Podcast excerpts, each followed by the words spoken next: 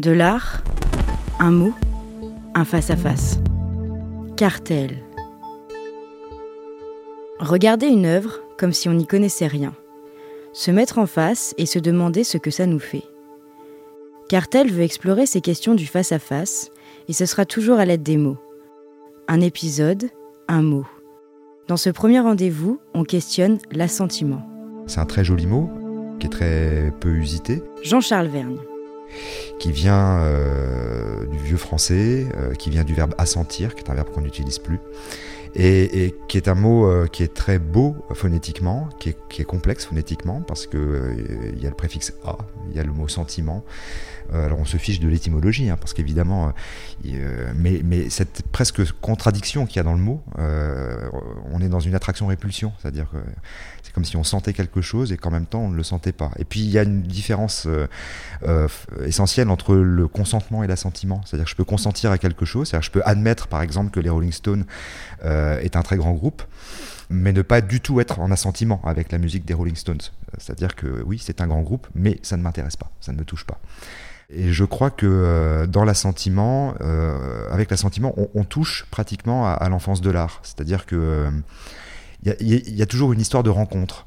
on tombe en assentiment. Euh, devant une œuvre, devant une musique, une chorégraphie, un film, une pièce de théâtre, euh, un morceau de, pop euh, ou de rap, de n'importe quoi, on tombe en assentiment comme on tombe en amour. Et évidemment, de la même manière qu'on ne tombe pas amoureux de toutes les personnes qu'on croise, fort heureusement, sinon ce serait une sacrée pagaille, on ne peut pas tomber en assentiment avec toutes les œuvres qui nous sont données à voir ou à écouter ou à, ou à rencontrer. Donc il s'agit toujours de faire une rencontre à un moment donné et de se projeter. Et, alors, il y a un autre mot avec lequel on aurait pu commencer, c'est le mot cabane. Parce que euh, je crois que l'enfance de l'art, elle est là aussi. Et on va, on va sans doute s'apercevoir que l'idée de la cabane et l'idée de l'assentiment sont pas très éloignées, euh, bizarrement. Alors la cabane, c'est la cabane dans les arbres euh, ou dans le jardin, mais c'est aussi, par extension, tout ce qu'un enfant va pouvoir faire avec, avec trois, trois fois rien. C'est-à-dire euh, avec deux briques de Lego, euh, on fait un vaisseau spatial, euh, avec un bout de bois, on fait un sabre laser. et la cabane, c'est vraiment le lieu de toutes les projections. Et je crois que la relation qu'on devrait avoir avec les œuvres d'art, c'est celle-là. C'est-à-dire, j'entre dans une œuvre d'art comme dans une cabane.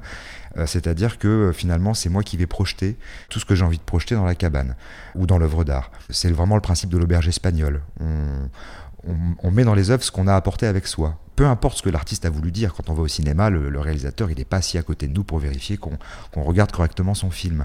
Au contraire, il, accepte, c'est une espèce de, blanc-seing hein, qui est accordé au spectateur.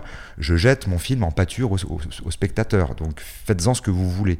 Et c'est bien pour ça que quand on sort d'une salle de cinéma avec des amis, on n'a pas vu le même film. On n'est pas d'accord, on n'interprète pas les choses de la même manière. Certains auront pleuré ou ri et d'autres pas. Euh, voilà. Donc il y a toujours cette histoire de construire sa propre cabane avec les œuvres qu'on a en face de soi, et parfois tomber en assentiment, faire une rencontre, faire une rencontre qui d'ailleurs souvent est, une rencontre totalement inattendue. C'est-à-dire qu'on est devant un tableau dont on ne connaît strictement rien, on ne connaît rien sur l'artiste, et puis il se passe quelque chose. Et parfois d'ailleurs il se passe quelque chose avec un effet euh, retard ça peut être très long. Euh, c'est valable en musique. Moi, je me souviens, euh, à l'âge de 17 euh, ans, avoir écouté pour la première fois un morceau de David Bowie. C'était le morceau It's No Game sur l'album Scary Monsters and Super Creeps. Et c'est le premier morceau où il braille. Vraiment, il y a, il y a, mais vraiment, il chante pas, il braille. Et ce truc m'avait complètement révulsé. Je me suis dit, mais vraiment, David Bowie, c'est pas, c'est pas mon truc. 30 ans après, j'ai tous les albums et je les écoute toutes les semaines. voilà. c'est la même manière avec Robert Smith euh, pour The Cure, il chante hyper faux. Et c'est là que ça fonctionne. C'est-à-dire qu'il y a une, espèce de répulsion immédiate et puis il y a un effet retard. C'est-à-dire qu'à un moment donné, les choses vont se refonder progressivement, ça va sédimenter. Et, je crois que très souvent avec les œuvres d'art, c'est ce qui se passe.